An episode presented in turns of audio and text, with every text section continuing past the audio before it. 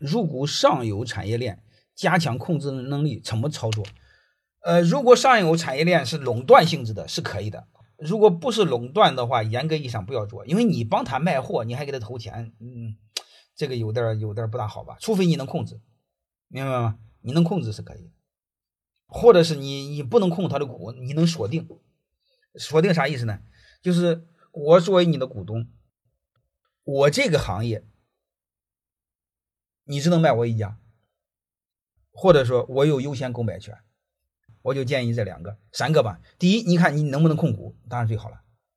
你控股什么都说了算。如果你不能控股，入股时候和他签个约定，就是这个行业你只能卖我一家。